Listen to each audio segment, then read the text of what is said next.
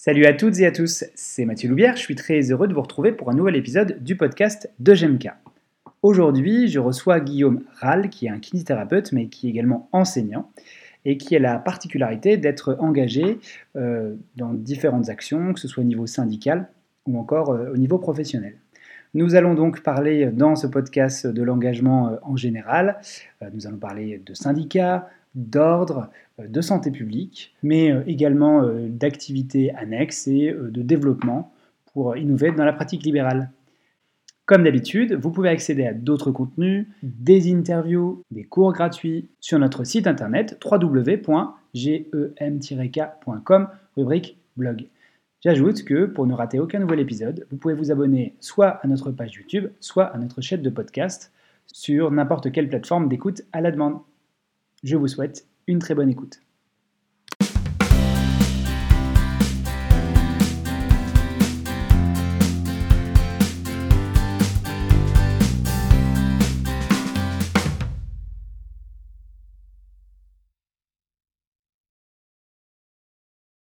Euh, bonjour à toutes et à tous, je suis vraiment très heureux de vous retrouver pour un nouvel épisode de podcast de la chaîne GMK. Euh, ce sera le dernier épisode de l'année 2020. Euh, Effectivement, on l'enregistre fin décembre et je pense qu'il sera diffusé début de l'année 2021.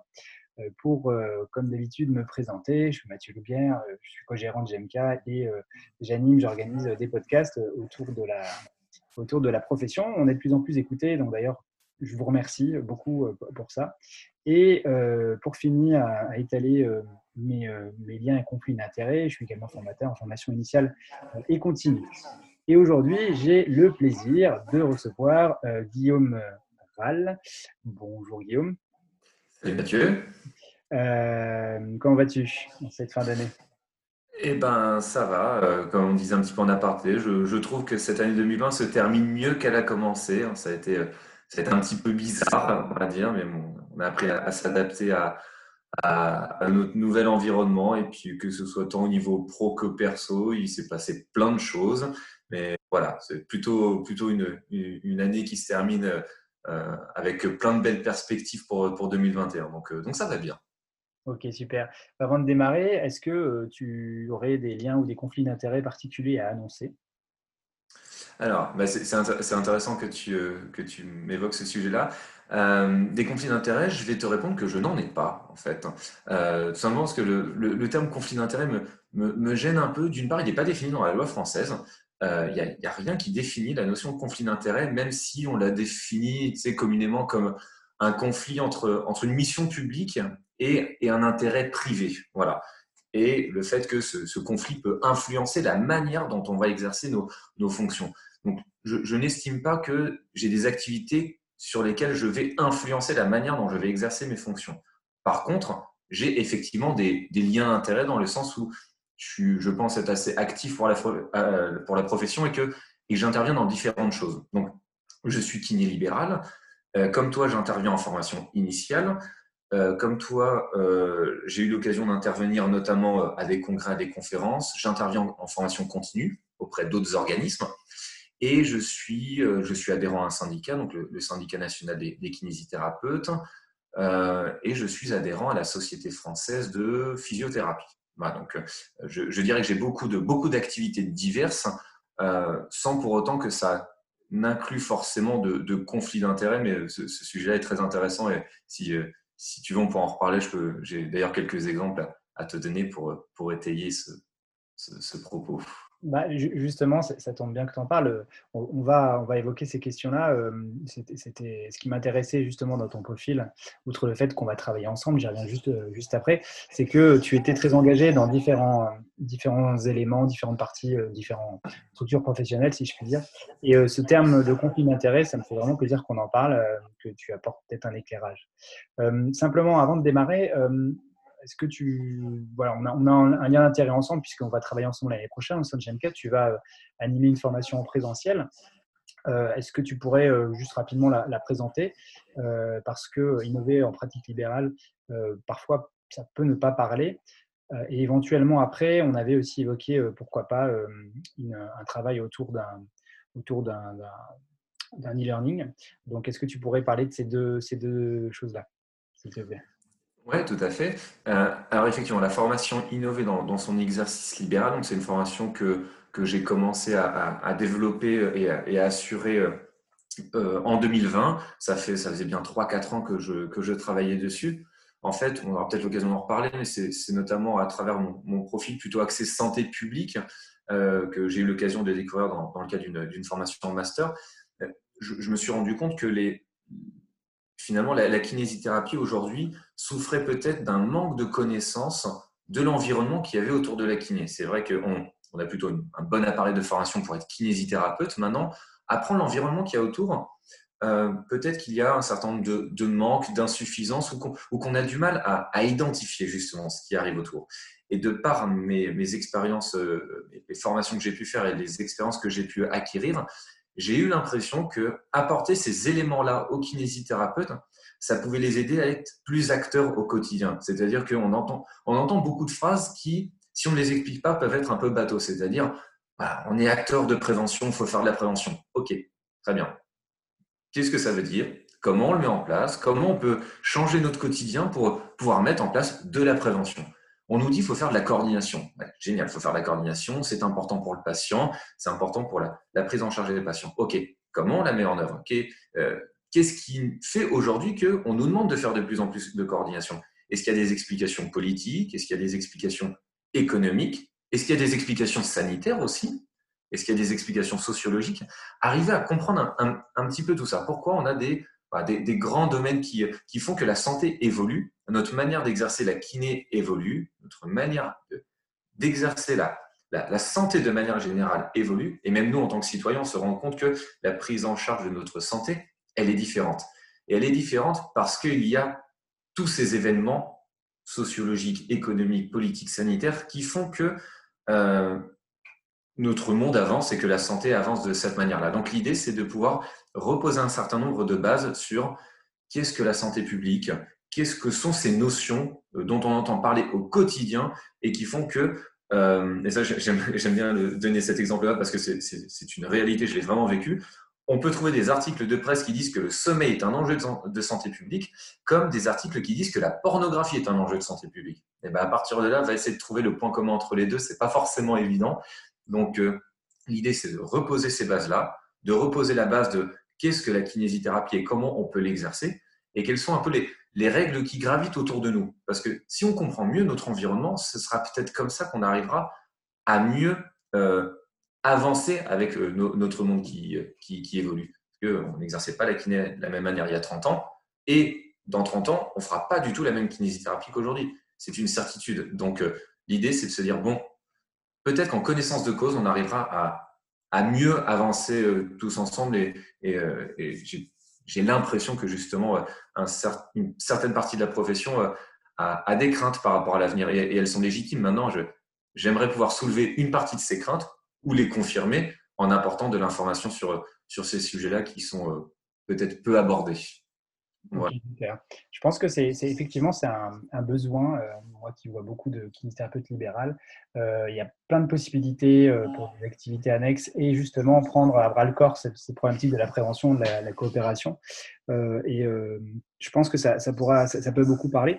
Tu, as déjà eu des retours sur ce type de formation, tu l'as déjà donné? quelles sont les réactions des, des kinés une fois que tu as discuté de tout ça? Alors, la première chose, c'est qu'à la fin de la formation, ils sont fatigués. formation, elle est sur deux jours et c'est vrai qu'elle est assez dense, on ne va pas se le cacher.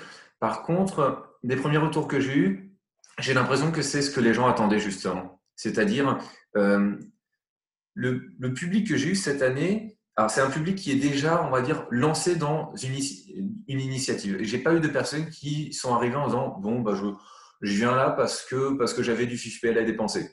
J'en ai pas eu, même si euh, je pense qu'il euh, il peut y en avoir, mais ne le déclarent jamais aux formateurs. Euh, j'ai l'impression que c'est des gens qui avaient déjà des idées, mais qui me disaient et je suis bloqué, j'ai envie de le faire, mais je ne sais pas comment me lancer, je ne sais, pas, je sais pas à qui proposer le, le, sujet, je ne sais pas où trouver les financements, je, voilà. mais j'ai plein d'idées. Et finalement, à la fin de la formation, de ce que j'en comprends, c'est qu'ils me disent bah, qu'ils se sentent mieux armés pour la mettre en œuvre.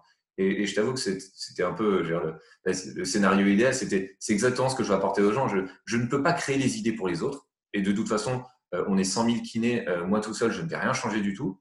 Par contre, je suis sûr qu'il y a des centaines, voire des milliers de kinés qui ont plein d'idées au quotidien, qui en ont plein, mais qui finalement ne les mettent pas en œuvre parce que pas le temps, parce que parce aujourd'hui on n'est pas payé à réfléchir, on est juste payé à faire du soin et on peut se payer, on peut se payer le luxe de réfléchir à côté, euh, mais euh, mais on a du mal à voilà à identifier comment constituer ça, comment constituer le projet, comment le vendre politiquement, on va dire, comment le vendre à la population, et puis comment en retirer un, bénéfice, alors pour la profession, et puis un bénéfice financier dans le sens où euh, on est prêt à faire plein de choses pour notre profession, mais évidemment bosser euh, l'équivalent de un jour ou deux jours par semaine gratuitement, à un moment donné, on a, un équilibre euh, professionnel et personnel à, assumer. Évidemment, il faut intégrer la dimension économique dans, nos projets, ça me semble évident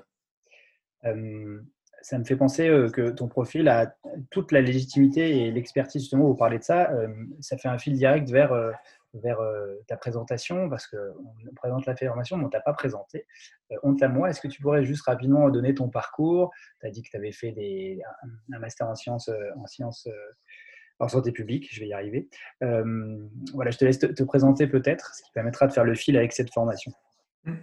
Donc, euh, donc euh, moi c'est Guillaume Moral, donc j'ai 29 ans, je suis kiné libéral, donc diplômé d'Orléans en 2013, donc euh, aujourd'hui école universitaire de, kinésithérapie Centre-Val de Loire. Je suis toujours content de, de, le redire parce que ça a été un, beau combat pendant une, dizaine d'années pour obtenir ce, statut-là. à titre personnel, en une phrase, je dirais que j'adore le sport et je déteste le fromage. Voilà, comme ça tout le monde le sait. Quel dommage. Quel dommage. Pour le fromage, j'entends. Oui, pour le fromage, je, je voilà, j'ai perdu beaucoup. Même le comté, en disant on a le comté, on ne peut pas détester le comté, c'est pas possible. Euh, et ben on va dire que j'ai eu l'occasion d'avoir une anosmie ces dernières semaines et que finalement ça me rend service.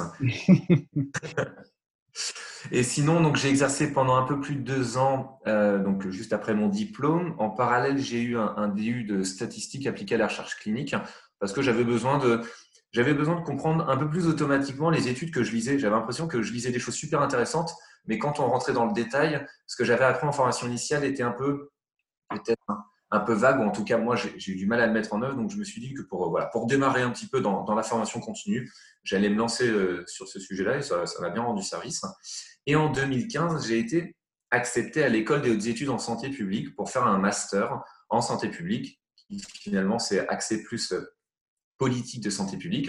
Donc finalement, j'ai arrêté d'exercer entre 2015 et 2019 parce qu'à l'obtention de mon diplôme euh, de master en santé publique, j'ai exercé auprès du syndicat national des kinésithérapeutes et auprès de l'URPS Kiné de France, mais là en tant que salarié, c'est-à-dire que j'avais un contrat de travail avec eux et donc j'ai effectué des missions, dire, qui étaient dans mes différentes fiche de poste, mais je n'étais pas, je n'étais pas adhérent. Si j'avais été adhérent à ces structures-là, ça veut dire que j'aurais pu euh, moi-même décider de, virer mon propre patron. Enfin, ça, n'avait pas de sens. J'étais vraiment salarié et j'étais au service des adhérents euh, des, organisations. Et donc, euh, cette expérience-là dure à peu près donc, trois ans, donc 2017, 2018, 2019. Ça a été terriblement instructif parce que j'ai pu justement mettre en pratique tout ce que j'avais appris en formation initiale et j'ai pu, en fait, mon, métier, c'était au quotidien d'aider les kinés à faire des projets, de communiquer sur les actualités de, et de donner une vision politique euh, des choses. Donc, ça a été très enrichissant. Après, je ne te cache pas que vu que je n'ai pas fait ces études-là parce que la kiné, euh, je n'en voulais plus, autant j'ai eu pas mal d'amis de, master qui euh, étaient infirmiers, ergo, et qui ne voulaient plus faire leur métier, ils en avaient été dégoûtés. Moi, pas du tout. Au contraire, c'est parce que j'avais envie de de m'investir autrement. Et je me suis dit, bah, quitte à arrêter la pratique pendant un moment, euh, eh ben, on, essaiera. Et puis finalement, euh, euh, durant l'année, on va dire 2019, je sentais que j'avais quand même envie de reprendre la, la, pratique clinique. Donc, je me suis relancé en, 2020 dans la pratique. J'ai créé un cabinet avec, avec quelques, quelques amis en zone sous-dotée à côté d'Orléans. Et donc, bah là, ça fait un an que j'ai repris la pratique. Évidemment, je suis toujours adhérent au, enfin, je suis plutôt, je suis maintenant adhérent simple adhérent au, syndicat national des kinés. Et puis euh, voilà, je, continue à suivre les actualités politiques parce que ça, ça me passionne toujours autant. Formation kiné, j'ai commencé la formation Mackenzie il y a un, moment, je pense que je vais la poursuivre. Et puis, je me suis un petit peu formé en euro parce que parce qu'on a un petit peu tout en zone, en zone sous-dotée. Voilà pour, pour mon parcours. Et peut-être juste pour l'organisation, de ma semaine, parce que je, effectivement, je suis pas, avec tout ce que je fais, je suis pas cinq jours au cabinet. Hein. Je suis, euh, on va dire, trois à quatre jours au cabinet. Un jour, on va dire, pour tout ce qui est enseignement, euh, projet, euh, autres projets, un peu de syndicat pour voilà, lire de la biblio, voilà, accompagner quelques, adhérents. Et puis ensuite, je fais des gardes de kiné respi, puis un peu de formation continue le week-end. Donc, donc c'est un planning bien chargé, mais de temps en temps, dès qu'il y a des petites demi-journées ou journées euh, qui ne sont pas comblés, euh, ça fait aussi du bien de, se reposer. Ok, donc un exercice dont tu as un profil euh, très, très diversifié. Et surtout, moi, ce, que, ce pourquoi je voulais, t'interroger, on en avait déjà discuté, c'était sur la notion d'engagement euh, au sens large, euh, engagement dans sa profession, engagement éventuellement dans les instances syndicales et politiques ou autres. Euh, et avant de démarrer, pour bien qu'on parle de la même chose, souvent c'est parfois on n'est pas d'accord sur les mots et le vocabulaire. Je voulais simplement que tu puisses nous définir, selon toi, ce qu'était un syndicat, un ordre, une société savante et les avantages et inconvénients des uns et des autres, s'il si y en avait évidemment. Déjà, la première chose, c'est que ces organisations-là ne font pas la même chose. Pour certains, il y a des euh, choses qui sont définies dans la loi, euh, et il y en a d'autres euh, où ça n'est pas forcément défini. Par exemple, un syndicat, c'est défini dans le Code du travail. Un syndicat, ça défend les droits et les intérêts des personnes visées par l'organisation. Ça peut être des intérêts collectifs, ça peut être des intérêts individuels. Donc ça, c'est une définition qui est très large. Et d'ailleurs, on parle de syndicat, ça peut aussi regrouper des, des associations professionnelles. On peut être syndicat national, on peut être association professionnelle. En tout cas, c'est le regroupement de personnes euh, autour de mêmes valeurs. Il n'y a pas d'obligation à créer des syndicats. Comme, euh, comme il y a une liberté de, création d'associations, euh, il y a une liberté de, création d'un syndicat. Donc, l'objectif de base, c'est celui-là. Ensuite, pour les professions de santé, et donc notamment la profession de kiné, il y a la distinction entre des syndicats, on va dire, tous les syndicats professionnels et des syndicats dits représentatifs. Ça, c'est notamment pour les kinés libéraux. Les syndicats représentatifs, c'est ceux qui négocient la convention avec la Sécu. Voilà, donc ils négocient, on va dire, les tarifs, les règles démographiques, euh, les évolutions de nomenclature, toutes ces choses-là. Donc le terme de syndicat représentatif, il a un sens particulier pour notre profession de kiné. Ça, on va dire que c'est les syndicats. Voilà. Ensuite, les sociétés euh, savantes, ça va être euh, Pareil, des organisations, ça peut être des associations aussi, dont les membres euh, vont plutôt rendre compte de leurs travaux et de leurs recherches. Et ça, d'ailleurs, je crois que c'est une définition, ça doit être le genre le Larousse qui dit ça. Donc, c'est rendre compte de, de travaux et discussion autour de ces travaux. Donc en fait, si on peut dire que le syndicat a une dimension peut-être plus politique, la société savante va avoir peut-être une dimension plus scientifique. Mais dans tous les cas, c'est des gens qui se regroupent au, autour de valeurs communes, de travaux communs. Voilà. Donc, euh, donc, donc c'est pour ça que on peut avoir tendance à, mettre d'un côté euh, les syndicats, c'est du politique, les sociétés savantes, c'est du scientifique, même si dans la réalité, euh, ça n'est pas le, le, le, cas. Et il y a plein de manières d'expliquer en quoi les sociétés savantes font beaucoup, beaucoup, beaucoup, beaucoup de politique, même si elles ne le disent pas. Et d'ailleurs, ça n'est pas forcément volontaire. Hein. Je, ne dis pas que c'est quelque chose de caché, mais quand on voit la définition même de la politique, les sociétés savantes font de la politique. À titre personnel, moi, je pense que c'est une excellente chose. Aucun problème par rapport à ça. On peut peut-être citer quelques exemples de sociétés savantes en France. Euh. Ouais, il y, en, a, il y en a plein. Peut-être que celle qui, euh, qui, est la plus, qui est la plus large et qui tente de fédérer aujourd'hui les sociétés savantes en kiné, c'est la SFP, la Société française de physiothérapie. Euh, il y a la Société de kinésithérapie de rééducation, la Société française de rééducation de l'épaule, il y a les kinés du sport, il y a Kiné France Prévention. Le collège de la massokinésithérapie aussi, peut-être Pardon? Le collège euh, de la massokinésithérapie aussi? Eh bien justement, le collège de la massokinésithérapie, ça n'est pas une société savante. Ah, alors ça, ça m'intéresse. Le collège de la massokinésithérapie, c'est une organisation qui a été créée en 2012 pour favoriser justement la communication entre toutes les entités de la profession et apporter une caution à la fois scientifique et politique. Et d'ailleurs, qui il y a dans ce CMK, dans ce collège de la massokiné Il y a les sociétés savantes et il y a les syndicats. Et il y a en plus des membres, euh, alors je ne sais plus si c'est observateur ou consultatif, mais l'ordre est également intégré dans, ce collège. Donc le collège en soi n'est pas une société savante, même si elle a, elle est officiellement là dans la loi maintenant la caution scientifique de la profession. D'accord, mais tu vois, je, notamment celle qui est sollicitée, c'est le CMK qui va être sollicité pour les, les appels à experts de, de, de, de l'autre autorité de santé. Tu vois, bah là, tu viens de, m'apprendre quelque chose dans ma tête. C'était un peu l'équivalent d'une société savante, mais je, n'avais pas conscience qu'il y avait euh, cette, connexion euh, qui permet de coordonner, en fait, si je comprends bien, les différents acteurs de la profession. Ouais, sur la diffusion, on va dire, des travaux scientifiques. Et d'ailleurs, dans, la loi, les, textes sont pas mal en train d'évoluer à ce niveau-là. On ne va pas rentrer dans le détail parce que sinon on y passera trois heures. Mais euh, le, le CMK va prendre, est en train de prendre un essor de plus en plus important dans la profession et il devra avoir un rôle de plus en plus développé, notamment sur la définition des orientations euh, prioritaires pour la formation continue aussi. Donc, il aura un rôle à jouer dans la formation continue. Euh, il, est en train de l'avoir. Euh, donc, voilà. Et ensuite, il y a le Conseil de l'ordre qui n'a rien à voir avec tout ça. C'est-à-dire que ça n'est pas une organisation professionnelle où les gens se regroupent autour de valeurs communes. C'est une entité qui a été créée par la loi. Elle a été créée par la loi en 2004 et puis mise en œuvre en 2006. Et donc, c'est la loi qui dit qu'il y a un conseil de l'ordre avec des membres élus, kinés libéraux, kinés salariés, une organisation qui regroupe tous les kinés avec des missions précises, c'est veiller au maintien des principes de moralité euh, indispensable à l'exercice de la kiné. Donc, c'est-à-dire le, respect des droits et des obligations professionnelles et la, défense de l'honneur et, l'indépendance de la profession de, kiné. Donc, pour donner un exemple, je, ça, me fait, euh, ça, me fait rire. malheureusement, euh, cette erreur-là peut être faite par pas mal de, gens. Il y a eu quelques mois des élections pour le conseil départemental de l'ordre. Et il y a quelqu'un sur, les réseaux sociaux, donc grand espace que sont les réseaux sociaux, quelqu'un qui disait alors moi, euh, moi, je veux bien voter euh, aux élections au Conseil de l'ordre. Par contre, qu'on soit clair, les candidats au Conseil de l'ordre, ils ont intérêt à mettre dans leur programme qu'ils défendent une valorisation de l'acte à 25 euros, de l'acte moyen qui n'est à 25 euros. Pourquoi pas? Seulement, ça n'est absolument pas la mission de l'ordre. Ça va être la mission d'un syndicat représentatif de la profession. Donc c'est en ça que, on va pas se le cacher, euh, tout ce que je vous dis là, j'ai mis des, des mois, des années à l'intégrer. Et il est évident que euh, ce n'est pas évident de se rappeler au quotidien de toutes ces missions-là. Mais en tout cas, ça reste quand même important de bien dissocier les différents types d'organisations et le fait qu'elles ont des missions qui sont différentes.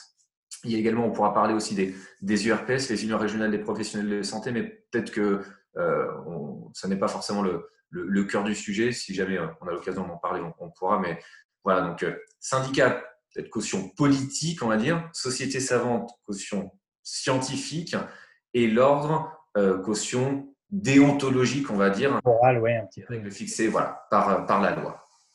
Ok, super. Bah, c'est super d'avoir fait cette, euh, cette mise au point, cette distinction, parce que je pense qu'il y, y, a un élément qui est au cœur parfois euh, des, des disputes entre professionnels, c'est qu'on ne parle pas des mêmes choses, et comme tu l'as dit toi-même, les missions, elles sont, elles sont elles sont différentes. Même si je pense qu'elles flirtent et les cercles se finissent par se croiser à un moment donné euh, au niveau des, actions. Euh, alors, euh, si, je pense que les auditeurs, ils ont compris là que tu étais quelqu'un d'engagé dans plusieurs, dans plusieurs domaines, je voulais te poser cette question. c'est quoi être engagé selon toi et qu'est-ce que tu en, qu'est-ce que, qu'est-ce que tu en fais de cet engagement? Qu'est-ce qui te fait vibrer? Pourquoi ça te plaît?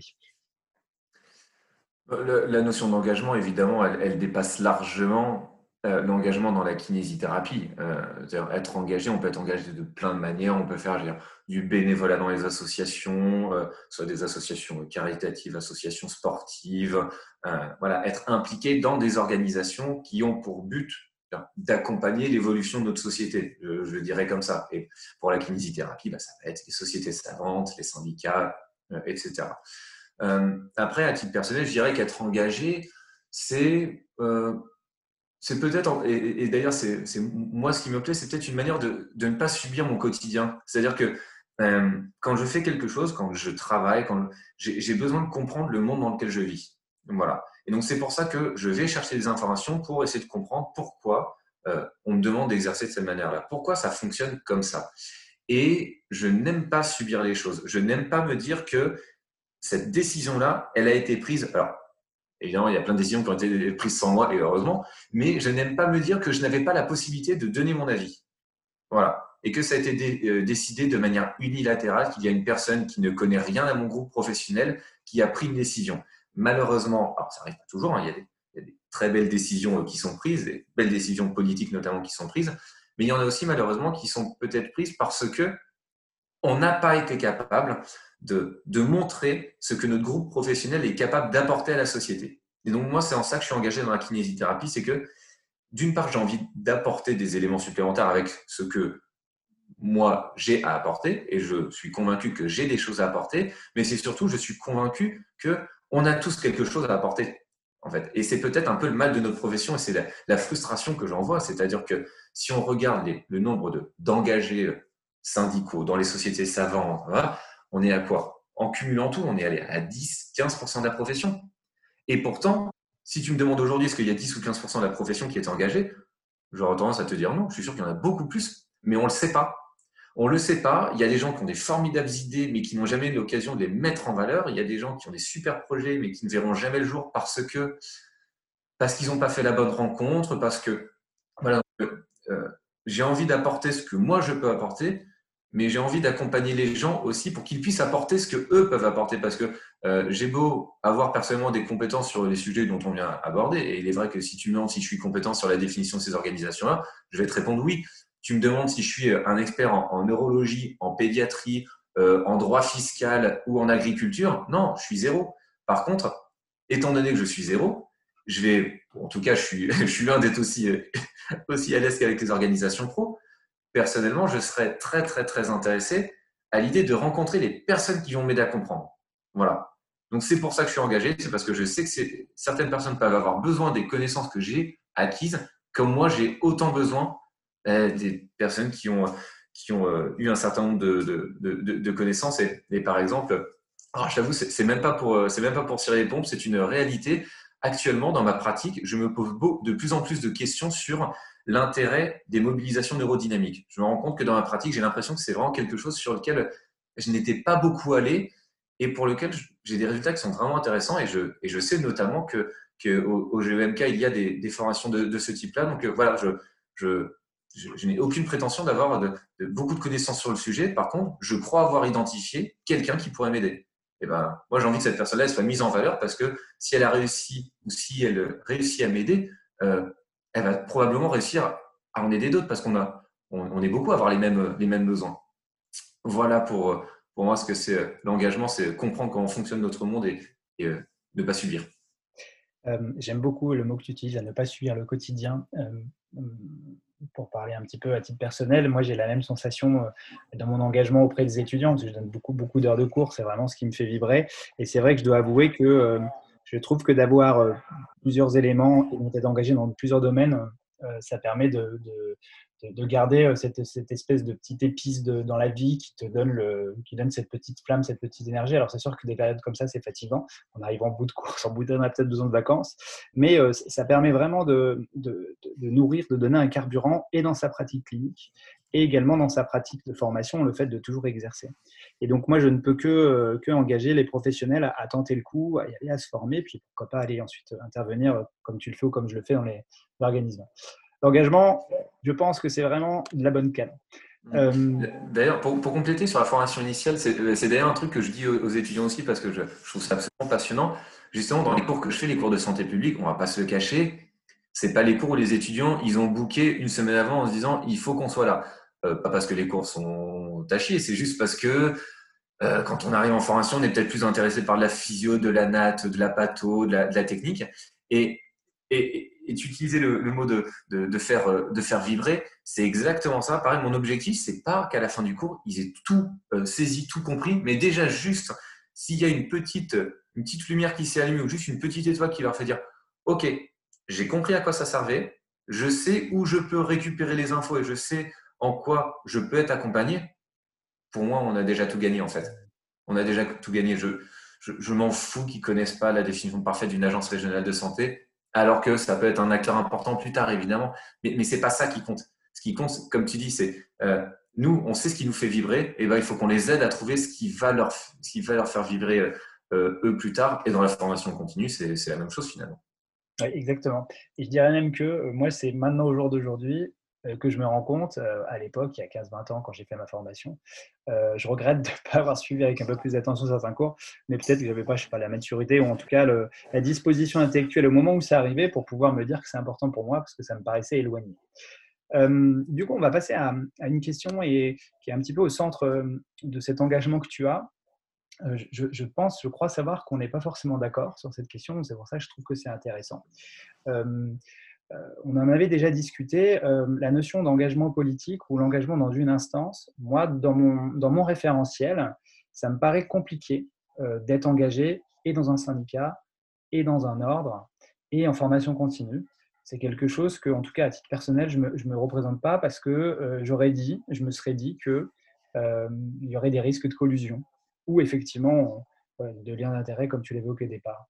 Euh, est-ce qu'on peut évoquer cette, question du, mélange un petit peu des, des, casquettes entre de multiples engagements? On ne va pas se le cacher, il y a pas mal de représentants syndicaux qui sont en même temps aussi à l'ordre, etc.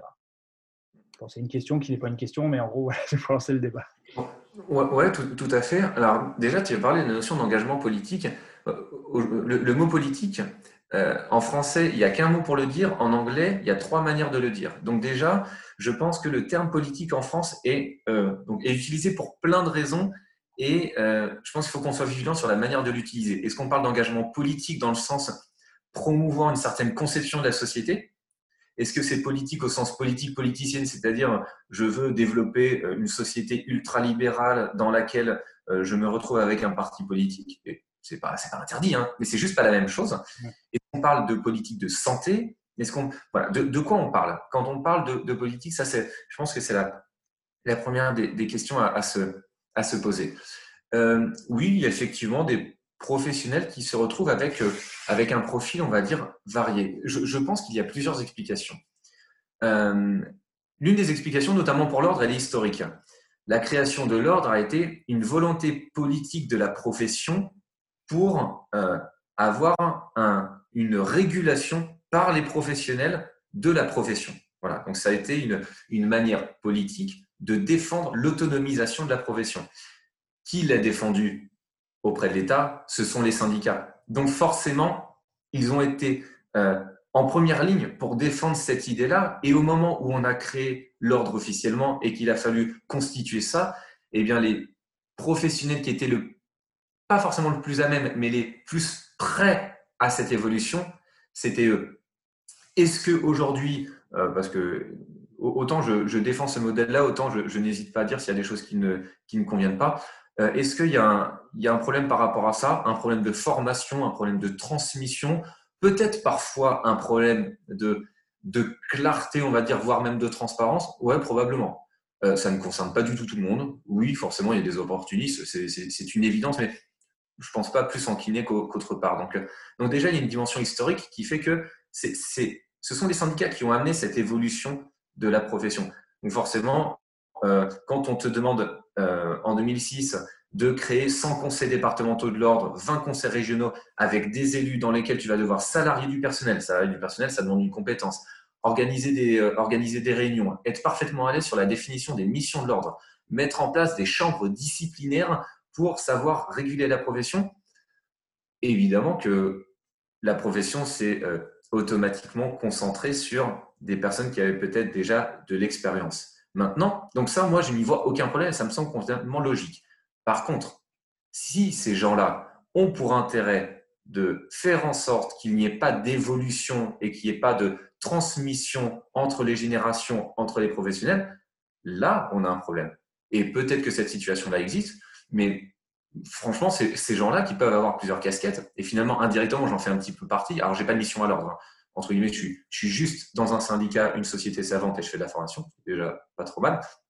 Mais euh, ce que je vois d'abord de ces gens-là, c'est des gens qui se saignent, qui sortent du cabinet, qui font des réunions de 7h à 23h, euh, qui prennent, pour lesquelles il peut y avoir des conséquences sur leur vie personnelle, on ne va pas se le cacher.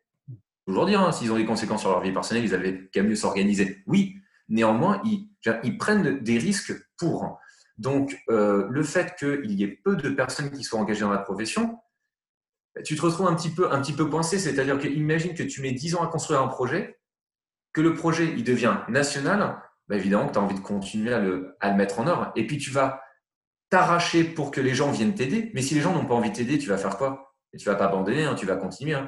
Donc tu peux te retrouver dans certaines situations, dans un cercle vicieux où toi, tu veux bien déléguer Mais s'il n'y a personne qui veut t'aider, eh ben, tu es en difficulté. Donc, euh, c'est pour ça que cette conciliation entre les choses ne me gêne pas. Par contre, si tu as ces différents engagements, pour moi, la chose sur laquelle tu dois t'engager, c'est que tu dois penser au quotidien à ce qui se passera demain, le jour où tu ne seras plus là.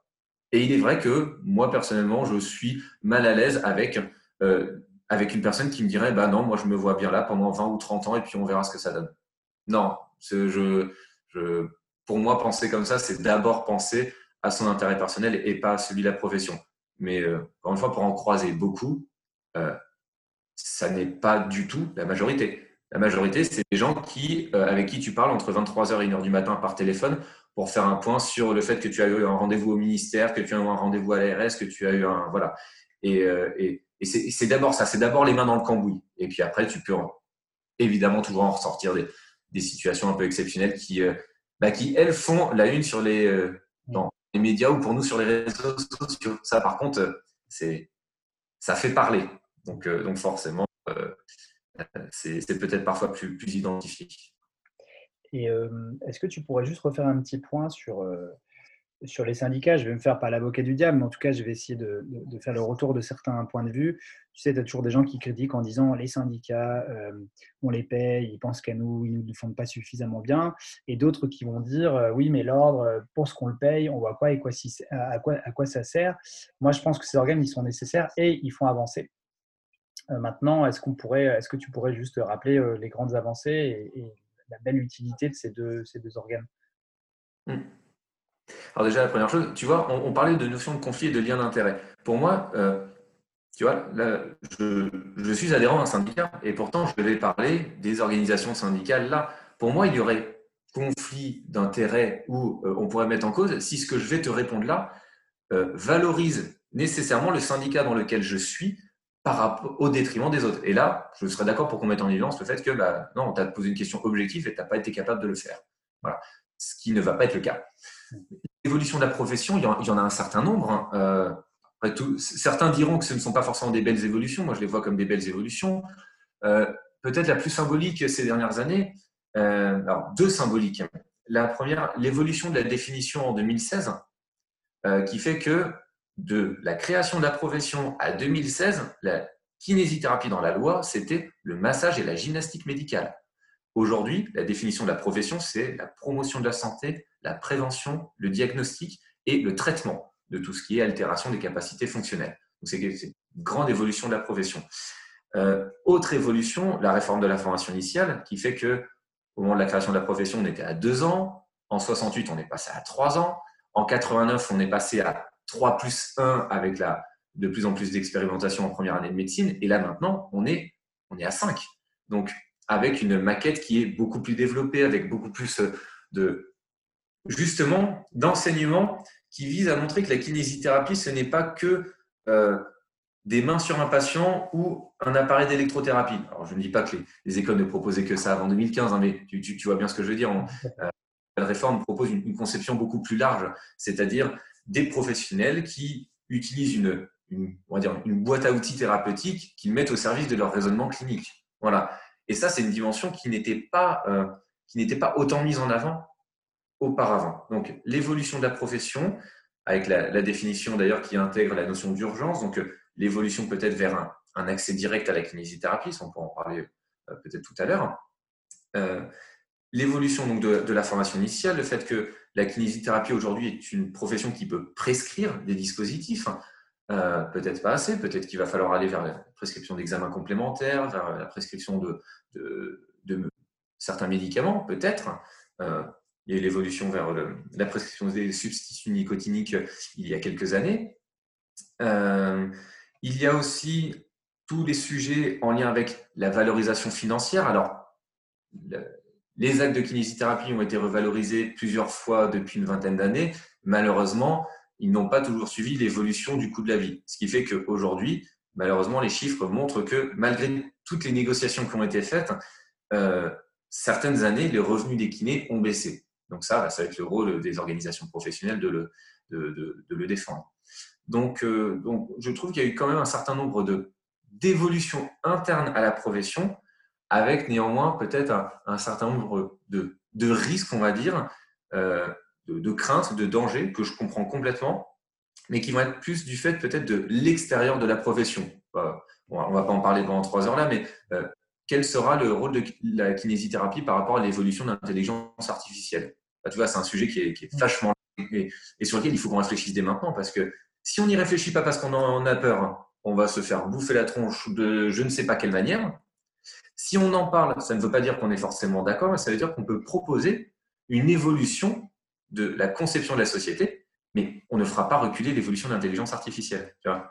donc, euh, donc, il y a beaucoup de, euh, il, y a, beaucoup d'évolutions possibles par rapport à ça. Et puis, sur le fonctionnement de l'ordre, euh, l'ordre, le, premier contact que tu as avec l'ordre, c'est le fait d'être inscrit au tableau de l'ordre. Donc, évidemment, les gens le voient. Entre guillemets, quand tu n'as pas de soucis, euh, c'est une chambre d'enregistrement finalement, qui vérifie tes contrats et qui vérifie que tu es bien au tableau de l'ordre.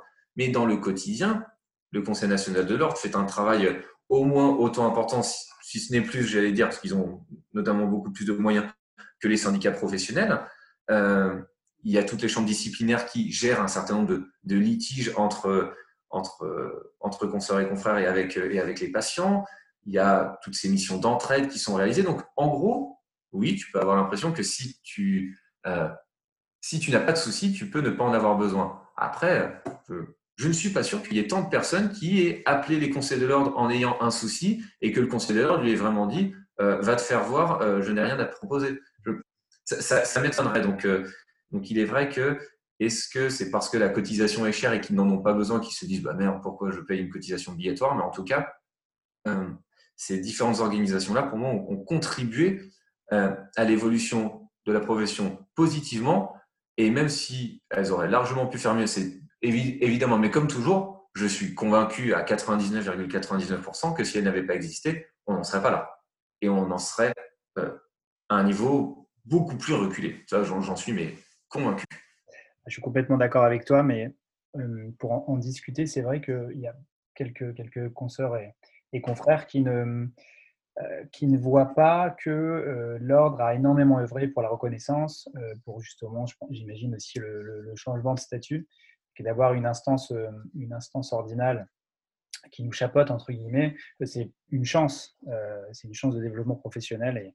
Et, je voudrais revenir sur une question, on l'avait déjà évoqué dans une précédente, précédente discussion, euh, alors, tu vas me dire peut-être que je vais travestir tes, mots, mais euh, le message que j'avais retenu, c'est, tu m'avais dit, euh, en kiné, on n'est pas bon en politique. Et en lobbying, on n'est pas super, super bon. Et tu me disais, c'est pour ça que ce serait intéressant qu'on développe ces champs et justement, être transversal entre syndicats or, ça permet de développer des compétences dans le domaine justement de la politique. Je ne sais pas si c'est ce que tu avais voulu me dire ou pas. Oui, oui, tout à fait. On pourrait développer cette idée-là oui, euh, bah, c'est le fait que, euh, alors c'est pas c'est pas la condition sine qua non pour avoir une reconnaissance euh, extraordinaire de la profession, mais on se rend compte que il y a des considérations historiques hein, qui font que certaines professions ont été plus mises en avant dans le champ de la santé. Évidemment, la profession médicale en premier et très largement. Et il est vrai que la, la connaissance du monde politique et l'implication dans le monde politique fait que nécessairement, si tu si tu es plus en lien avec les personnes qui vont prendre les décisions, tu peux plus être à même de les, de, les convaincre, de les influencer, euh, sachant qu'encore une fois, euh, pour l'avoir vécu euh, un paquet de fois, il y a des décisions politiques qui sont prises contre notre profession, mais ça n'est pas toujours, comme certains pensent, pour nous faire chier. C'est aussi parce qu'il y en a plein qui ne connaissent pas la kinésithérapie. Donc, c'est-à-dire que euh, si jamais tu n'as jamais l'occasion d'échanger avec ces gens-là, de comprendre que c'est lui qui va prendre cette décision-là pour la profession, mais finalement, euh, tu pourras lui reprocher d'avoir pris une mauvaise décision, mais tu n'auras jamais eu l'occasion d'échanger avec. Donc, euh, donc, la connaissance du milieu politique et même peut-être l'engagement politique, je pense, est un outil supplémentaire pour comprendre comment fonctionne un comment fonctionne notre système. C'est-à-dire que si jamais tu ne sais pas que euh, l'examen d'une loi passe par l'Assemblée nationale et le Sénat, qu'il passe d'abord par des commissions dans lesquelles tu as l'étude d'un texte qui est réalisé par les députés et les sénateurs, si tu ne sais pas que aller voir ton député, ça peut avoir un impact sur l'évolution d'un texte. Et tu t'en sors pas en fait. Tu vas juste regarder le texte et puis tu vas pleurer à la fin dans merde, j'ai l'impression de l'avoir suivi. Tu peux faire du lobbying auprès des députés, auprès des sénateurs, directement auprès du ministère, auprès des personnels municipaux, auprès de. Tu as plein de leviers pour euh, transmettre une idée qui n'est pas forcément une bonne ou une mauvaise idée, mais qui est surtout une idée dont personne n'avait jamais entendu parler. Et en soi, j'allais dire, euh, moi, moi, je n'en veux pas forcément aux personnalités politiques de ne pas être au courant de tous nos soucis du quotidien. Par contre, je serais d'autant plus critique si jamais je leur transmets un problème et qu'ils ne l'identifient pas comme euh, quelque chose d'important pour nous. Et là, effectivement, j'aurais tendance à dire, euh, ils ont décidé de ne pas nous écouter. Malheureusement, ça arrive. Mais il y a aussi d'autres situations où, en fait, il se dit, OK, je n'avais pas vu le problème de cette manière-là. Donc, je, je comprends pourquoi cette demande est importante pour vous. Donc, on va faire en sorte de pouvoir la faire évoluer. Et, et ça fonctionne parfois comme ça. Donc, euh, c'est donc plutôt euh, voilà, c'est plutôt intéressant. Et je, pense qu'on peut vraiment avoir un, un rôle à jouer. Euh, un, rôle à jouer au niveau, au, au niveau politique. petite, anecdote, même si en soi ça n'a pas changé le cours de l'histoire, mais, j'aime bien la raconter parce que c'était assez dingue. C'était en 2012, il y avait un, texte qui passait. Euh, donc, j'étais représentant à la Fédération nationale des étudiants en kiné à l'époque. Donc, euh, j'étais avec mes écouteurs, j'écoutais les, les, commissions de l'Assemblée nationale. Et en fait, il y avait un texte qui devait éventuellement faire évoluer la première année de médecine en lien avec les kinés. Et j'entends un monsieur qui, euh, je te dirai le nom du monsieur après, c'est pour ça que l'anecdote est, assez drôle, euh, qui nous propose une évolution qui n'allait pas du tout dans le sens de ce qu'on lui avait dit quand on l'avait rencontré. Et donc là, qu'est-ce que je fais? J'étais dans, mon lit, hein. j'étais dans mon lit avec euh, mes écouteurs, mon ordi, et là, je lui envoie un tweet où je j'hashtag plein de monde en disant, en gros, un peu mieux dit, mais c'est quoi cette idée à la con? Voilà. Le, live de l'Assemblée nationale s'arrête, je reçois un coup de fil, le gars m'appelle en me disant non mais écoutez je pense qu'on s'est pas bien compris euh, en fait euh, ce qu'on voulait dire c'est qu'il y avait des projets qui allaient dans ce sens-là et finalement en fait la décision qui a été prise euh, n'a pas influé dans le mauvais sens comme on avait peur que ce soit. Je ne sais pas s'il y a un lien avec cette communication-là, mais en tout cas, moment, j'ai eu l'impression qu'il s'était passé quelque chose. Et ben, cette personne-là, c'est Olivier Véran. D'accord. voilà. Qui, euh, était, euh, qui était suppléant d'une députée à l'époque et qui était porteur de ce, de ce travail-là. Et donc, en fait, euh, sur le moment, je m'étais dit, putain, mais en fait, on, peut avoir un impact sur, sur les choses. Ça n'arrive pas tout le temps. cette situation-là ne m'est jamais arrivée ensuite. Mais sur je me suis dit, waouh, il y, a, vraiment des choses à faire. Et si, euh, et si on est 100, 1000, 2000, 5000, 10 000 à, à avoir ces petites opportunités-là, mais euh, on n'aura pas forcément euh, une évolution parfaite, mais toujours plus que si on est 0,5% de la profession à, s'investir.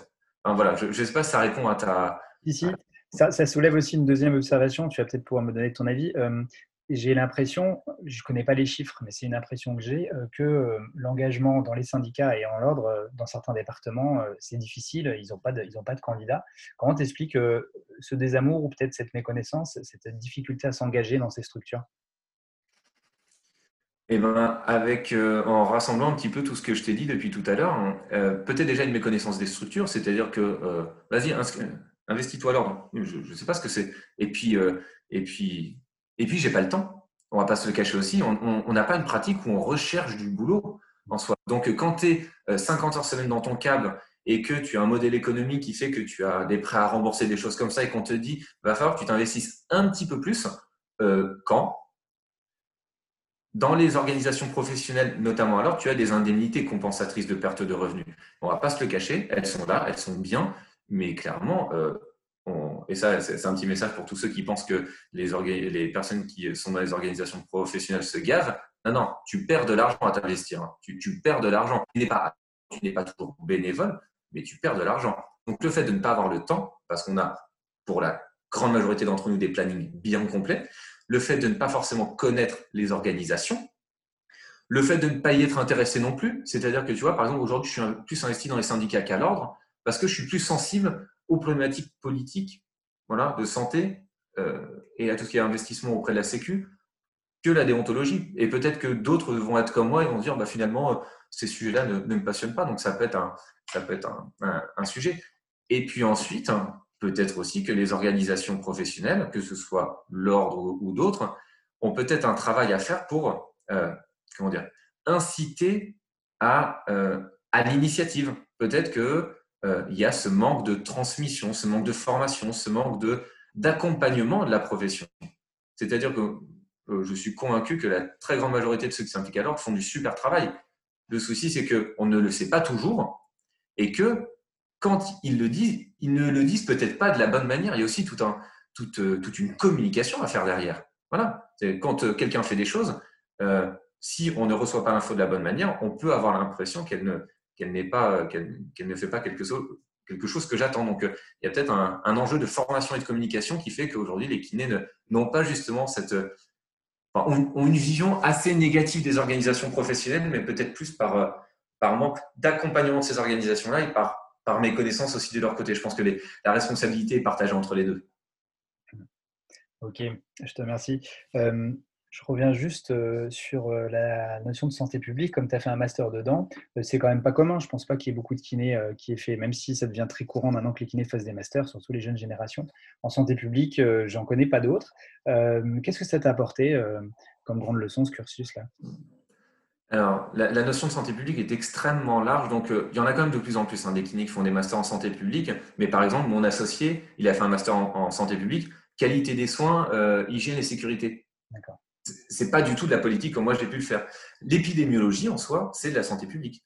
La sociologie, la sociologie de la santé, on peut le, l'identifier à un domaine de la santé publique. Donc, la santé publique n'est pas que la politique. Par contre, je suis d'accord avec toi, je, n'en connais pas, ou peut-être un ou deux, qui ont fait des masters santé publique, accès vraiment politique de santé comme moi. Effectivement, je, euh, il, y en, a peu. Euh, ce que ça m'a apporté, euh, bah, j'aime bien dire à mes étudiants, résumer la, situation en une phrase. C'est un, sociologue qui s'appelle Didier Fassin et qui dit que faire de la santé publique, c'est changer son regard et son intervention par rapport au monde. Et en fait, c'est exactement ça. C'est ça que j'ai appris c'est le fait d'arriver à regarder un problème, problème de santé ou même un problème politique, euh, avec d'autres regards. Voilà. Et pas uniquement mon regard de kiné libéral centré sur ma pratique, ce qui est très bien.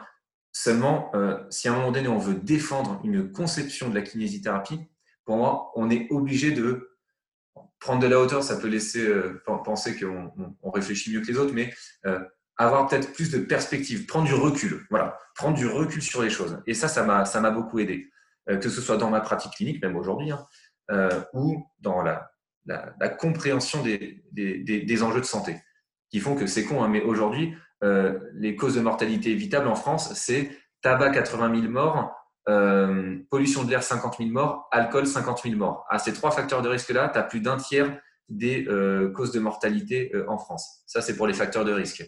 Et pour les pathologies, euh, cancer, pathologie cardiovasculaire, tu as un tiers des décès.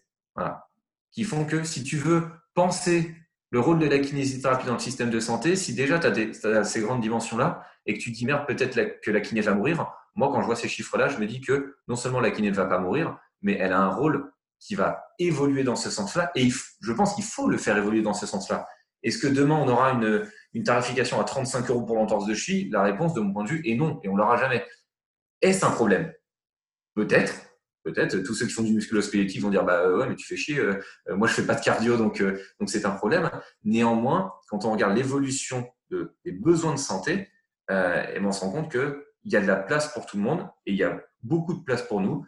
Maintenant, oui, ce sera pas la même place qu'aujourd'hui et ce sera peut-être pas la même place qu'il y a 30 ans. Donc c'est ça que ça m'a appris mon master, c'est prendre du recul sur les choses euh, pour pouvoir parler de la kinésithérapie dans, dans, un environnement et pas que parler de la kinésithérapie. Et à ce propos, euh, je me permets de faire un petit éclairage. Tu viens de signer euh, l'écriture, enfin finir l'écriture, coécriture d'un livre. Tu pourrais nous en dire un petit peu plus? Oui, bien sûr. effectivement, c'est un, un, ouvrage qu'on a rédigé il y, a, il y, a, plusieurs mois maintenant. La, sortie a été un petit peu décalée avec, avec Yann, Yann Lefaou et Aurélie Morichon. tout ça coordonné par, dans, Adrien Palot Dirigé par, ouais, par Adrien Palot, euh, que, que, que, tu connais. Euh, que, que, tu connais. Euh, ce bouquin, eh ben, en fait, ça a été un peu la. En tout cas, à titre personnel, je ne veux pas parler au nom de Yann et, et, Aurélie, ça a été un peu la, la traduction de tout ce que j'ai voulu dire aux gens et de tout ce que j'ai voulu, de tout ce que j'ai trouvé comme information. Parce que l'idée, c'est pas de. Je, je, ne donne pas ma conception de la santé publique. Hein. Euh, J'essaie justement de, de, réexpliquer ce que je peux dire en formation initiale, en formation continue. Seulement, j'ai pas une heure de cours, j'ai pas un diapo. J'avais, alors pour la partie santé publique, elle fait à peu près 200 pages. J'avais 200 pages pour pouvoir euh, expliquer ça. Quand je dis je, je n'oublie pas évidemment mes, mes co-auteurs, parce qu'on est trois auteurs principaux sur l'ouvrage, mais euh, il y a, y a d'autres co-auteurs euh, co-auteurs dans différentes parties. Donc, euh, de, de, mon côté, je vais, je vais, quand même les citer rapidement parce qu'ils m'ont beaucoup aidé. Il y a Julien Grouès, il y a Anthony Demont, il y a Juliette Quentin, il y a Guillaume Camine, il y a Olivier Saltarelli et il y a Éric Brun. Normalement, je n'en oublie pas. C'est beaucoup de, enfin, en tout cas, il y a beaucoup de noms que je connais et ce sont des gens de qualité. Ouais, ils, m'ont vraiment bien aidé. Puis encore une fois, hein, ils m'ont aidé aussi parce que euh, j'ai beau avoir une vision globale de la santé publique, euh, il y a des domaines précis sur lesquels euh, leur, leur rédaction m'a rendu un énorme service parce que parce qu'ils sont parce qu'ils étaient excellents dans leur dans, dans leur domaine. Donc alors moi mon rôle ça a été d'écrire une, une, une grosse partie et de mettre en, en, en forme un, un, petit peu, mais mais je, je suis loin d'avoir fait ce travail tout seul. Ouais voilà, c'est la traduction de, tout ce que je comprends du, système en essayant de donner le maximum de références pour que les gens puissent s'y retrouver. Je crois qu'il sort tout bientôt au moment où on enregistre. Alors peut-être que, quand, peut-être que quand ce podcast euh, sortira, il sera déjà sorti, mais on est, la sortie est prévue pour très bientôt, je crois. Hein. Ouais, c'est le, 6 janvier 2021. Ok, ok, super. Euh, tu as parlé d'Anthony Demont et du coup, ça me fait penser à quelque chose, euh, puisque je voulais te poser des questions d'actualité un peu générales que je pose euh, à la plupart de mes invités. je pense Demont par rapport à, l'accès direct et la première intention. c'est un sujet un peu, un peu chaud dans le sens où, où on en parle beaucoup. Est-ce que tu pourrais nous, nous, donner ton point de vue Est-ce que c'est une avancée pour la profession Est-ce que ça a été bien fait? Certains disent que ce n'est pas du vrai accès direct, qu'on est toujours dans, un, dans une CPTS et qu'on est chapeauté encore par des médecins, donc encore un peu des agents. Est-ce que tu pourrais évoquer toutes ces... Est-ce que ton avis là-dessus, s'il te plaît?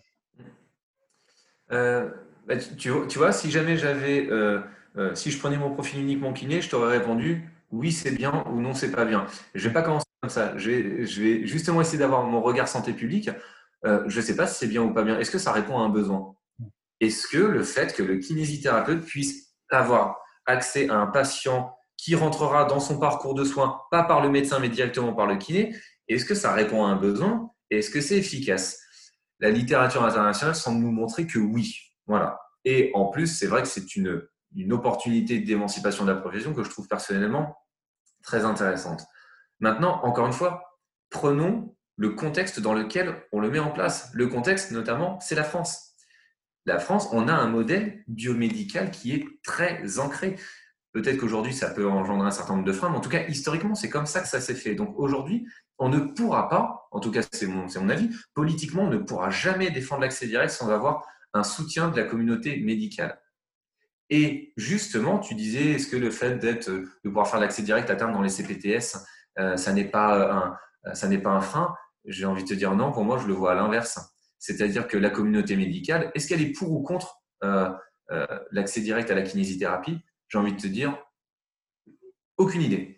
Pourquoi? Parce que les situations sont tellement disparates que c'est au local que ça va se faire. D'ailleurs, moi, je ne suis pas forcément pour que du jour au lendemain, tous les kinés puissent faire de l'accès direct en torse de cheville, lombalgie partout en France. Je ne suis pas sûr qu'on soit tous compétents dessus.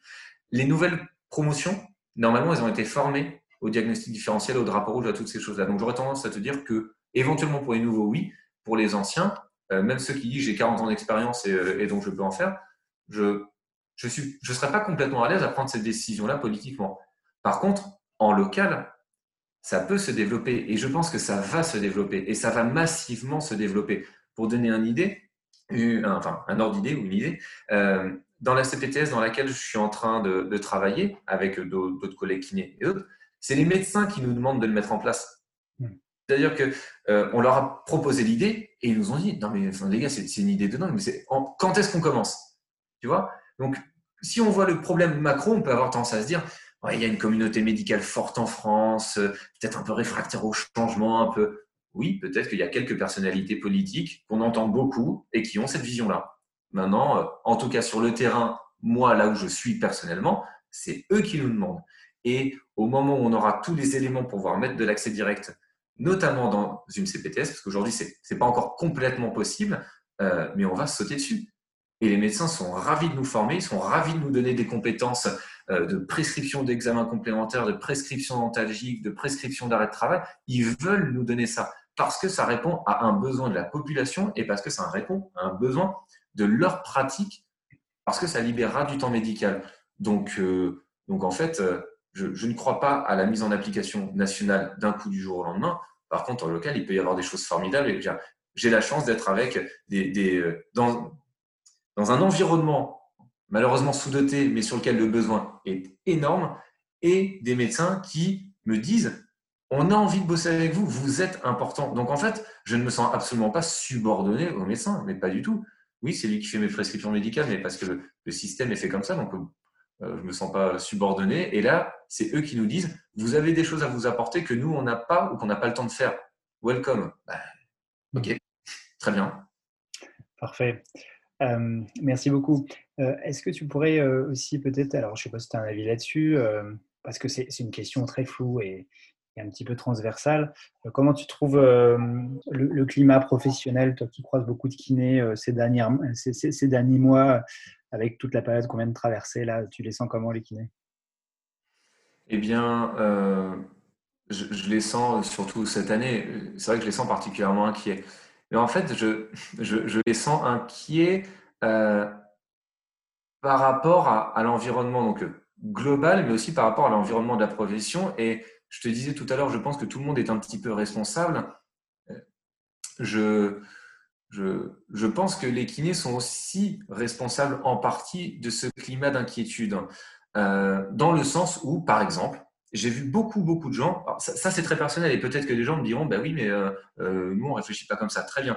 J'ai vu beaucoup de gens euh, être paniqués au moment des, confinements à l'idée de, d'arrêter l'exercice ou de reprendre l'exercice. Alors évidemment, sur le plan sanitaire et financier, on a tous été un peu flippés. Mais à un moment donné, au moment où ils ont parlé de déconfinement, on, a, on a eu des recommandations de l'ordre qui, au début, a dit on n'a pas les équipements pour continuer les soins, notre recommandation, c'est d'arrêter. personnellement, j'ai arrêté. Et puis, on a eu les équipements lors du deuxième confinement. J'ai estimé à titre individuel que j'avais les conditions pour reprendre. J'ai pas, pas attendu que le Conseil de l'ordre me dise ce que j'ai à faire et j'ai repris. Et il y a plein de gens qui se sont retrouvés dans, la situation où en fait, ils ont attendu, ils ont subi en fait. Voilà, ils ont subi. Et ça, je pense que malheureusement, ça n'a pas aidé à se sentir mieux. Et pourquoi ils ont subi? Et c'est là où je te dis, pour moi, je pense qu'il y a a un peu les, deux responsabilités. C'est-à-dire que je pense qu'ils ont subi parce que peut-être que certains ne sont pas allés assez au devant de l'information et au devant de, ce qu'on était capable de leur proposer. Et à l'inverse, je pense aussi qu'il y avait peut-être un manque de clarté des différentes organisations, parce qu'il y a eu des couacs de communication évidents euh, au niveau des organisations, même kiné, qui font que euh, bah déjà que les gens étaient un peu perdus, euh, ils n'allaient pas forcément à la recherche des outils, et en plus, les outils qu'on leur donnait, parfois, ils n'étaient pas pertinents. Donc, euh, donc, voilà, encore une fois, je pense qu'on on, a tous notre, part de responsabilité et euh, j'espère que cette inquiétude-là va se lever, notamment par rapport à, la période Covid. Après, je vois une autre inquiétude par rapport à l'évolution de la profession, notamment à sa valorisation financière, parce que, parce que ça avance pas aussi vite que les gens le voudraient. Ben là, pareil, en fait, euh, il y a à la fois une vérité là-dedans, qui fait que euh, notre valorisation financière n'est pas à la hauteur de ce qu'on devrait avoir, de ce qu'on pourrait avoir. C'est vrai. Et les gens qui, le, qui le disent, je suis d'accord avec eux. Maintenant, il y a aussi la réalité du terrain, la réalité économique, la réalité de ceux qui nous défendent et qui ne sont pas assez pour nous défendre. Il y a la réalité de notre système économique, que ce soit en France, mais partout dans le monde, est en train d'évoluer et qu'il et qu'avoir le discours de on n'est pas payé, on veut mieux être payé, euh, aujourd'hui, ça fonctionnait peut-être il y a quelques années, aujourd'hui, ça ne fonctionne plus. Ça ne veut pas dire qu'il faut, qu'il faut arrêter de demander des valorisations. C'est-à-dire qu'il faut peut-être trouver une autre stratégie pour le faire. Et si jamais on est dans ce discours-là, je pense qu'on peut faire du bon travail. Maintenant, il y a malheureusement des, des, gens qui n'ont pas envie de ça, mais peut-être toujours par crainte, et ça peut s'entendre, et qu'on entend beaucoup à travers différents canaux de communication et qui font que euh, même les bonnes volontés, parfois, sont euh, un peu déformées et font que bah, la première chose qu'on retient, c'est non, mais on a peur, on va tous mourir. Mm. Oui, il y a des raisons d'être craintif de certaines choses, ouais, mais si c'est le cas, expliquons-les. Voilà. Expliquons ce qu'on craint, expliquons ce qu'il ne faut pas craindre. Les CPTS, il y a des choses géniales dedans. Ben, il y a peut-être un certain nombre de risques aussi. Et ben, présentons les, pour et les contre, et puis après, euh, encore une fois, c'est juste se faire un avis éclairé sur un sujet avec, euh, avec du pour et du contre. Hein. Quand on voit notre société euh, discuter des vaccins, par exemple, c'est un peu la même chose. Hein. On, a ce climat de, confiance, défiance, crainte, espoir qui fait que si on ne prend pas le temps de se poser, en fait, on, est complètement perdu. Tiens, moi j'aurais une question pour toi qui est plus, beaucoup plus à même de répondre que moi. J'ai l'habitude de dire, de manière exprès pour provoquer, que je trouve qu'on fait une profession où parfois en travaillant plus mal, tu gagnes plus d'argent. Pour moi, c'est un vrai problème. comment on s'en sort de ça, du coup? Tu vois ce que je veux dire? Je vois tout à fait ce que tu veux dire. C'est pour ça que la phrase à proprement parler, je ne suis pas d'accord dessus parce que euh, euh, je, pense que c'est pas vrai, mais je vais dire pourquoi. Euh, moi, je dis que, notre manière de le dire, je, dis qu'on est, alors ça va plaire à certains et peut-être pas à d'autres, mais notre président élu entre 2007 et 2012 disait travailler plus pour gagner plus. Aujourd'hui, notre modèle de financement, c'est exactement ça. Parce qu'on a une valorisation majoritairement très, très, très majoritairement à l'acte. Ce qui fait que, il est vrai que si jamais tu prends quatre patients en même temps, tu vas gagner quatre fois plus que quelqu'un qui en prend qu'un. Quelqu'un qui prend quatre patients en même temps, on peut se dire qu'il peut avoir une pratique moins qualitative que l'autre. Seulement, je n'aime pas trop rentrer dans ce débat-là parce que je suis convaincu qu'il y a des gens qui ont des plateaux techniques qui font que. je suis d'accord qu'on ne peut pas généraliser. Voilà, c'est ça. Qui, prennent, qui peuvent prendre deux patients et avec qui ça peut très bien se passer. Et euh, si tu euh, as un seul patient euh, à la fois et que tu fais n'importe quoi avec, donc, je ne suis pas très à l'aise avec cette idée de ceux qui prennent un patient bossent bien et ceux qui en prennent plus bossent pas bien. Je pense que ce n'est pas aussi évident. Néanmoins, je te rejoins sur je peux comprendre la frustration quand même de certains, enfin, notamment dans mon champ musculo-squelettique, il y a parfois des, des frustrations, tu vois. Euh, et, moi, je me pose réellement la question comment faire Comment faire pour changer les pratiques d'un point de vue général pour que finalement euh, l'investissement que, de certains, certains collègues, euh, certaines collègues soit valorisé par rapport peut-être à, Alors évidemment, moi je parle de ceux vraiment qui abusent. Quoi. On peut tout à fait faire des, des, sessions de groupe au contraire. Mais tu vois, tu vois ce que je veux dire. Il y en a vraiment. Mmh, tout à fait. Tout à fait. Et, eh bien, euh, il y a de nombreuses études en sciences humaines, c'est pas moi qui le, qui le dis, hein, je, me, base sur des sources qui montrent que la manière de valoriser les professionnels de santé a un impact sur leur manière de pratiquer. Et que la valorisation à l'acte est un modèle inflationniste, dans le sens où si tu veux gagner plus, soit tu vois plus de monde, soit tu les vois plus souvent, soit tu augmentes ton taux horaire, et si tu veux pas augmenter, enfin, si tu veux pas augmenter ton nombre d'heures, eh ben, tu réduis. Donc, ça a un effet ça valorise la productivité du professionnel au détriment peut-être de d'autres euh, éléments. Donc, la littérature dit que justement, valoriser les professionnels de santé avec un seul mode de rémunération n'est pas forcément la meilleure idée. Et comme tu le dis, finalement, avec la valorisation à l'acte, euh, tu n'es pas valorisé si tu travailles bien.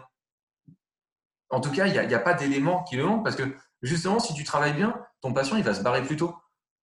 Donc, euh, on pourrait presque se dire que, et d'ailleurs c'est le cas, il y, a, le risque de demande induite en fait. C'est-à-dire que finalement, si jamais ton patient il s'en va, eh ben, euh, si jamais tu n'en as pas un nouveau qui attend, ben, en fait tu vas avoir un créneau donc tu vas gagner moins d'argent en fait. Donc, peut-être qu'on peut jouer sur d'autres formes de valorisation financière. Et par exemple, quand tu fais de la prévention dans les entreprises, euh, quand tu fais une action de prévention dans les entreprises, pas pris en charge par la Sécu, mais quand tu proposes un tarif, tu proposes un tarif à la journée tu proposes pas un tarif, tu dis pas euh, au chef d'entreprise, alors moi je vais faire de la MK38 par salarié vous allez me proposer. Non, tu un tarif jour, que tu aies 3 personnes ou 35 personnes. Et toi en soi, tu t'en, tu t'en fiches du nombre de personnes par rapport à ta valorisation financière. Tu sais que tu vas être payé pour ce que tu mérites en diffusant un message. Donc c'est en ça que la valorisation à l'acte exclusive ne me semble pas être la solution euh, absolue, que l'application d'un certain nombre de forfaits dans certaines prises en charge pas forcément toutes, ça peut être pertinent. Par contre, il est évident, et ça c'est un peu la, crainte qu'on peut avoir, certains disent euh, la tarification à l'acte va disparaître. Personnellement, je ne pense pas qu'elle va disparaître. Par contre, elle aura un poids moins important. Et il est évident que si jamais l'État décide de forfaitiser plein de choses et de supprimer la tarification à l'acte, en fait, ce sera faire la même connerie qu'aujourd'hui, mais dans l'autre sens. Donc ce serait complètement absurde. Et je pense qu'il faut combattre ça politiquement. Et pour donner une idée, les rémunérations sur objectifs de santé publique des médecins, donc les, forfaits que les médecins obtiennent, aujourd'hui, en moyenne, pour un médecin généraliste, il me semble que c'est 7 ou 8 000 euros par an. Euh, personnellement, moi, je suis pas contre avoir une valorisation de 7 à 8 000 euros par an si c'est du forfait. Hein. Je m'en fiche que ma séance d'entorse de cheville reste à 16,13 euros. Si jamais je suis valorisé pour le fait d'aller faire du domicile, pour le fait de m'engager dans l'évaluation pratique professionnelle, pour le fait de faire de la prévention, pour le fait de faire, de la démarche qualité, mais, moi, ça va très bien. Moi, je, veux juste que si on me demande de travailler mieux, ça ne me prenne pas plus de temps et que ça ne me fasse pas perdre d'argent, et au contraire, ça m'en fasse plutôt gagner. Voilà. Donc, jouer sur les modes de rémunération, je pense que ça peut avoir un impact. Par contre, attention, ça ne veut pas dire qu'il faut le mettre n'importe comment. Parce que si jamais euh, une manière de valoriser le kiné, c'est la satisfaction du patient et qu'on crée un TripAdvisor euh, de, du soin et que finalement, pour avoir une prime en fin d'année, il faut que tu aies 4,8 sur 5, moi là, c'est un truc qui me fait flipper, personnellement. Donc, euh, mixer les modes de rémunération, ça ne veut pas dire les mixer n'importe comment. Je ne, suis, je, ne suis pas pour l'ouverture à, à, n'importe quoi non plus. Mais que de l'acte, peut-être qu'il y a, peut-être que c'est limité. Merci beaucoup. C'est une question difficile. Hein. Euh, tes projets pour la suite, euh, Guillaume? Mais déjà, euh, j'allais dire consolider un petit peu ce que je fais aujourd'hui, c'est-à-dire que sur la formation initiale, alors je suis impliqué dans quelques, quelques écoles, mais surtout à Orléans. J'aimerais bien pouvoir voilà, consolider ce que j'ai mis en œuvre parce que, parce que maintenant, je dois donner je une petite centaine d'heures à peu près. Donc, mine de rien, c'est quand même un travail on va dire, conséquent. Et la santé publique, ça change tout le temps, mais tout le temps, tout le temps, tout le temps. Ce qui fait que euh, le, le, bouquin qu'on vient de sortir, je pourrais déjà sortir une V2 dans six mois. Parce que ça évolue tout le temps. Alors que je vais dire, l'anatomie de la hanche, globalement, à part si tu fais quelques découvertes, normalement, il n'y a pas trop de risque que, ça change. Donc, euh, mes cours, ça me prend un certain temps pour les faire évoluer. La formation continue, évidemment, aussi. Euh, le bouquin, on verra s'il y a une V2, mais probablement qu'on retournera vite dessus pour voir si euh, l'actualité n'a pas trop fait bouger les choses. D'ailleurs, on a dû réécrire une partie du bouquin avec le Covid, forcément, parce que quand on parle d'enjeux épidémiologiques, on n'avait pas parlé de Covid il y a un peu plus d'un an on a mis quelques petits paragraphes en plus, hein, parce que sinon, ça, aurait été étrange. Et, euh, puis voilà, bah, l'engagement syndical, je, compte bien, le, continuer aussi, parce que ça me plaît, ça me plaît toujours autant. Donc, euh, juste euh, continuer à faire ce que j'ai fait là, mais peut-être voilà, en le, consolidant, on va dire. Et puis mon activité libérale, bah, je vais continuer à me, former moi-même, à accueillir des stagiaires. Donc, donc ça fait une vie professionnelle déjà bien rempli. Et puis ensuite, on verra. Peut-être qu'il y aura d'autres projets qui viendront, viendront, plus tard, mais pour l'instant, euh, rien, rien de concret. Et puis, si jamais j'ai d'autres projets qui arrivent, il va falloir euh, en élaguer d'autres, hein, parce que parce que tout tiendra pas et que, et que je tiens, euh, je tiens à ma vie personnelle aussi, parce que mine de rien, on, s'implique comme des fous dans notre profession, c'est génial. Mais après, faut pas oublier que quand on rentre chez soi, il y a aussi une autre vie et, et, et ça reste, de mon point de vue, la, la plus importante. Super, ça, été le regard dans l'avenir. Maintenant, si on jette un petit coup d'œil dans le rétroviseur, je pose toujours deux questions. Euh, J'aime bien les poser parce que j'ai des réponses qui sont très différentes.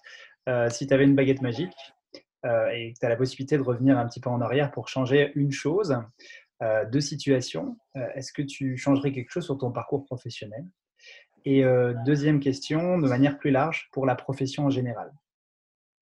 Alors, dans mon parcours professionnel, rien du tout. Je ne change rien du tout pour une raison, c'est parce que j'ai eu des réussites et j'ai eu des échecs et que je me suis rendu compte que tous les échecs que j'avais eus euh, m'avaient apporté de bonnes choses par, la, par la suite. Donc finalement, en fait, euh, tu me les aurais, tu m'aurais posé la question euh, cinq minutes après un échec, bah, je t'aurais peut-être dit oui, je veux changer quelque chose. Peut-être par contre que pendant ma formation initiale, pendant mes études, j'ai tellement été impliqué dans les associations, les organisations politique parce que, parce que j'adorais ça, qui font que de temps en temps, je regrette peut-être un peu de ne pas avoir été euh, plus assidu en cours, parce que finalement, je vais que les sujets parfois sur lesquels je me sens les moins à l'aise, c'est quand il faut retourner sur de l'anatomie, de la physio ou de la patho. Donc bon, j'ai arrêté d'exercer pendant un moment, donc forcément, euh, euh, j'ai dû j'ai lu plus de bouquins de qui aujourd'hui peut-être que, que pendant, enfin, cette année que pendant mes études. Donc peut-être voilà, un peu plus de, de maturité sur la, la, compréhension de mon métier pendant mes études. Voilà. Et ensuite, c'était sur les décisions. Sur les décisions professionnelles, s'il y avait quelque chose qui aurait pu soit accélérer, soit, soit limiter un, risque, qu'est-ce que tu. Mmh. Non plus, parce que, parce que j'ai pas envie de revenir en arrière et de dire on aurait dû faire comme ça, comme ça, en tout cas sur les décisions prises. Par contre, euh, j'ai eu l'occasion, alors là, forcément, j'ai une étiquette syndicale parce que j'y allais au nom d'un syndicat quand j'étais salarié. J'ai participé aux négociations de l'avenant 5 à l'époque. Donc, entre guillemets, j'ai vu ce qui s'est passé. Euh, j'ai vu les décisions qui ont été prises et j'ai vu, euh, voilà, euh, j'ai vu tout le tollé que ça a fait derrière avec des gens qui étaient contents, des gens qui n'étaient pas content. Euh, je ne regrette pas les décisions qui ont été prises à l'époque. J'ai eu une part, une petite part d'influence de, dessus, pas la majorité, mais, je, l'assume tout à fait. Par contre, je pense que euh, la, profession de manière générale, et forcément les organisations syndicales, euh, auraient dû peut-être faire plus attention à la manière d'expliquer les décisions qu'elles soient bonnes ou pas bonnes. Peut-être qu'il y a eu des, mauvais choix qui ont été faits, peut-être qu'il y a eu des bons choix, mais je pense que c'est, et c'est d'ailleurs la raison pour laquelle je pense que l'engagement aujourd'hui est difficile, c'est qu'il y a beaucoup de gens qui se saignent pour faire plein de choses, mais je pense qu'ils ne prennent pas le temps d'expliquer pourquoi ils le font et comment ils le font. Ce qui font que d'une bonne décision, tu peux euh, te retrouver avec des gens qui sont sur toi et qui ne comprennent pas pourquoi tu l'as fait, alors qu'en pleine connaissance de cause, les gens se disent OK, et à l'inverse, tu peux avoir des gens qui font n'importe quoi, euh, mais qui arrivent à, bien te le vendre et, que, et, pour lesquels bah, tu vas croire que, que tout est beau, tout est magnifique. Donc euh, non, je ne changerai pas de décision. Par contre, je pense que les organisations, de manière générale, doivent faire attention à la manière dont elles les, euh, dont elles les décident, dont elles les appliquent et dont elles les communiquent. Voilà. Et je pense que sera, ça sera mieux pour, pour aller, puis pour les kinés au quotidien qui se disent, mais pourquoi il y a des gens qui prennent des décisions euh, pour moi? Eh ben, on arrive à la fin de cet entretien. Je te remercie beaucoup. C'était vraiment très intéressant. J'ai bien apprécié de discuter avec toi. Est-ce que tu voudrais rajouter quelque chose? Euh, Non, ben, un, grand merci à, toi aussi. C'est vrai que je n'avais pas eu l'occasion de faire ce format avec un, organisme de formation. C'était très agréable. Et puis, ben, merci pour, euh, pour la, sincérité des questions, parce qu'effectivement, euh, avoir un débat comme ça, si c'est pour avoir des, questions stériles, ça n'a aucun intérêt. Donc, euh, j'ai beaucoup aimé euh, ce, format, les questions que tu as pu me poser, parce que parce qu'il n'y a pas de, y a, pour moi, il n'y a pas de questions pièges ou il n'y a pas de, il a pas de mauvaises questions. Donc, non, je, merci pour ce, pour ce, pour ce moment je t'en prie, avec grand, plaisir. Bah, écoute, euh, écoutez, euh, merci de nous avoir écoutés. Si vous avez écouté jusque-là, euh, c'était bien sympathique de votre part. Juste, je ne le rappelle pas tout le temps, mais vous pouvez vous, vous abonner au podcast, que ce soit sur Deezer, Spotify, pour pouvoir accéder aux épisodes. Vous abonnant, je pense qu'à peu près un deux épisodes par mois. Alors, des fois, il y a des cours, des fois des conférences, des fois des, des interviews. Mais voilà, et puis éventuellement, un petit like, ça peut nous aider aussi. Voilà, je vous souhaite à toutes et tous euh, un bon moment parce que je ne sais pas quand est-ce que vous l'écoutez. Merci à toi, Guillaume. Et à plus Merci. tard pour un prochain épisode. À très bientôt. Salut.